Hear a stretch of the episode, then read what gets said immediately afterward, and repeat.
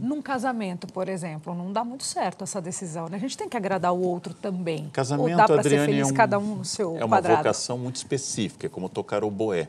Quer dizer, há pessoas que podem casar porque gostam e encontram amparo nessa complementariedade de um casal.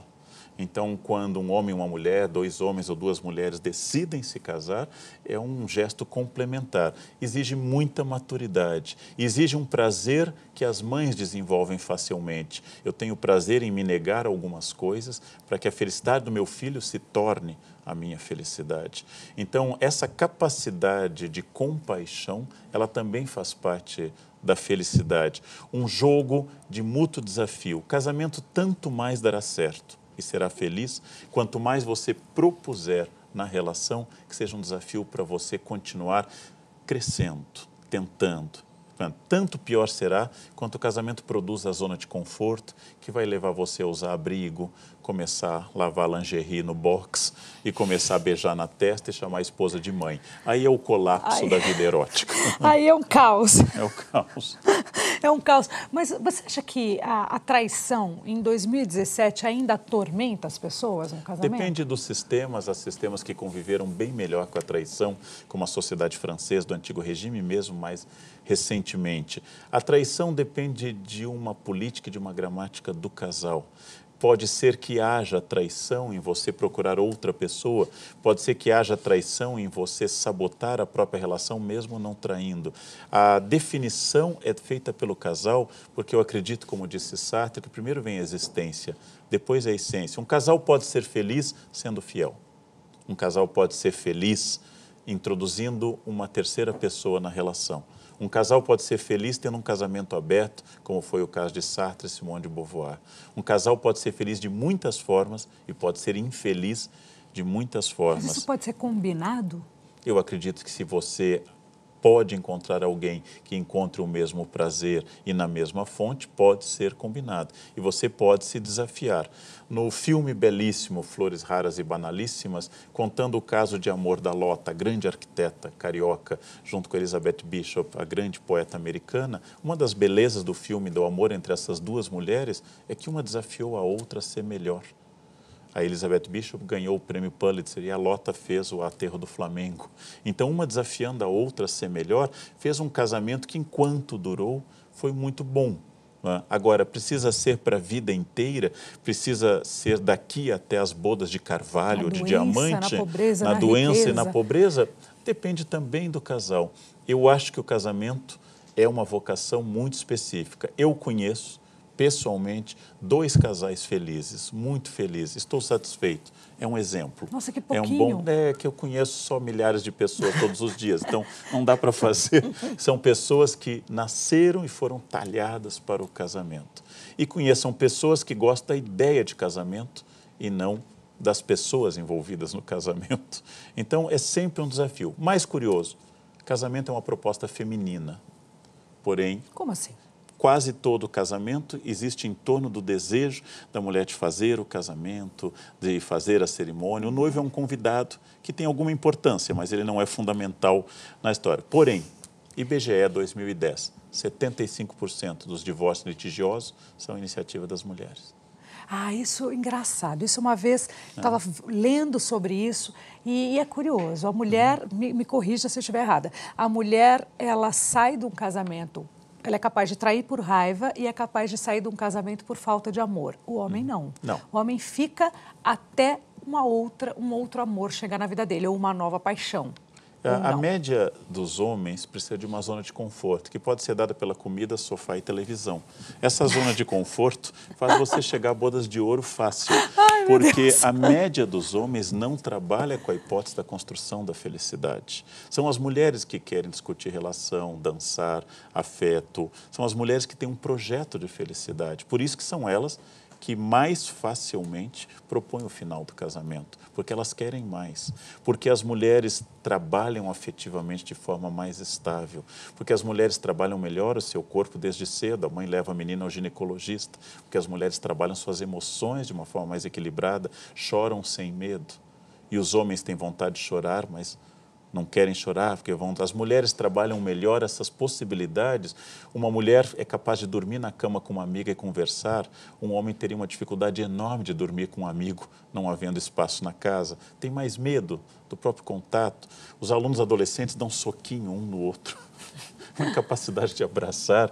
Então, nós temos doenças, pestes emocionais, como diria o psicanalista Reich, ou o Gaiarsa aqui no Brasil, temos pestes emocionais. E o trato feminino com afetividade é mais bem resolvido do que o trato masculino. A vida sem ética dá mais trabalho. Eu posso trair a minha esposa? Já me disseram que sim, ouvi falar. Há notícias e exemplos. Mas dá um trabalho apagar tudo do WhatsApp. Tem que olhar na nuvem. A nuvem pode chover em algum lugar. Tem memória. Tem a, tem a questão do cheiro. Um colega meu que é adúltero come mexerica no motel para poder tapar o cheiro. Agora você já sabe, quando chegar marido ou mulher cheirando a mexerica, sintam que é isso. Porque o sabonete do motel cheira diferente, o nariz da mulher foi adaptado por séculos de treino para sentir esse cheiro. Eu tenho que verificar no WhatsApp, eu tenho que ver se não caiu um cartão de crédito, se meu carro não foi visto. Dá muito trabalho para pouca coisa e cada vez menos com a idade. Ou seja, é importante pensar que a infração ética, ela nos deixa de sobressalto, como diz Aristóteles. A junção religiosa da moral com a filosófica da ética na formação do caráter torna para Zygmunt Bauman, para Aristóteles e para Luc Ferry, no livro A Vida que Vale a Pena Ser Vivida, a vida válida. A vida válida é a vida ética. A vida não ética é uma vida de emoções e sobressaltos mas é um desvio. E é um desvio grave. Conto aos senhores uma breve historinha que eu vivia há dois anos. Eu tenho no meu círculo de relações apenas um amigo milionário. Acho que ele mantém amizade comigo para saber como funcionam essas pessoas que não têm seu próprio avião, não têm seus próprios barcos, que ele acha muito exótico isso. É um homem ético, tenho que me controlar para não me trair dizendo o nome, porque ele é muito conhecido, e temos uma relação sólida e antiga. Infelizmente, meu amigo, um pouco mais velho do que eu, decidiu trocar de casamento. E caso único em São Paulo, os senhores nunca ouviram falar disso, casou-se com uma menina muito mais jovem do que ele. Caso excepcional que escandalizou a cidade e o estado. Indenizou bem a primeira esposa, que foi chorosa e dolorida, mas bem indenizada, e casou-se com uma moça alta, magra, loira e muito madura para a idade, ele dizia. Conheci a moça. Vi que o que saltava imediatamente não era maturidade, mas acreditei na palavra dele. Ele me disse: Leandro, você viaja muito, me dê uma dica de uma boa lua de mel. Eu quero perfeita.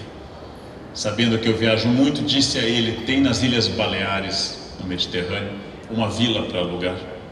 O quarto fica no alto da rocha, com cortinas de seda branca, um vidro que se estende sobre a cor linda do Mediterrâneo no fim da tarde. Tem uma piscina particular, tem uma piscina de borda infinita, uma praia particular de areias brancas, um cozinheiro fabuloso. Tudo é perfeito. É um lugar lindo que eu visitei, mas não fiquei, e ele aceitou a minha indicação. Colocou a moça muito madura para a idade no seu avião comprou trufas, champanhe, caviar, um pacote de curiosas pílulas azuis, caso uh, houvesse uma necessidade. E assim, munido de tudo que ele desejava consumir na ilha, voou para as Ilhas Baleares. Desembarcou em Ibiza, lá seu iate o esperava para levar a casa. Ficou uma semana consumindo, comendo o que levava do Brasil, feliz voltou e me deu uma garrafa de um vinho fabuloso que eu tenho até hoje. Não abri, porque é o típico pensamento de pobre quando ganha coisa cara, né? Não abre na hora, você tem medo de gastar, né? Uma garrafa de Petrus, sabe Deus quando eu vou ganhar outro na minha vida.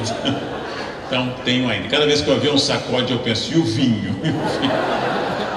Meu amigo me agradeceu e me disse uma frase abissal para mim.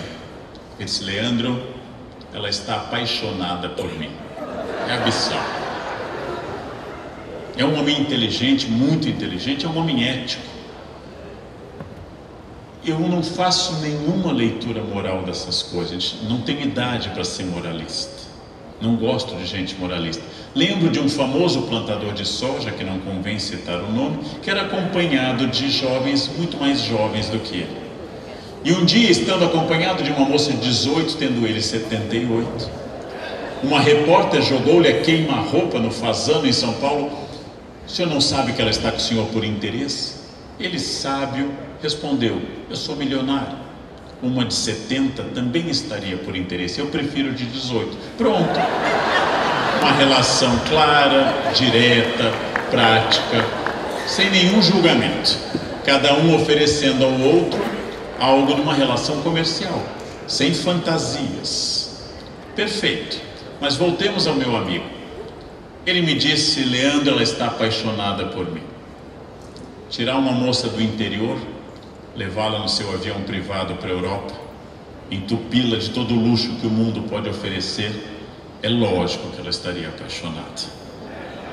Ela transformaria o interesse em gratidão, a gratidão em afeto, isso em amor. É um processo super simpático e natural. Diz Nelson Rodrigues que o dinheiro compra até amor verdadeiro. Eu tive que dizer ao meu amigo, para espanto dele, durante um jantar, meu amigo, você me conhece há mais de 20 anos, nossos filhos estudaram juntos, temos conhecimento sólido um do outro. Então, ouça o que eu vou lhe dizer. Se você me levar no seu avião para essa ilha, me entupir de champanhe Tétanger, caviar beluga, naquela praia que eu conheço, creia com toda certeza e sem nenhum problema, eu me apaixonarei por você. Tá?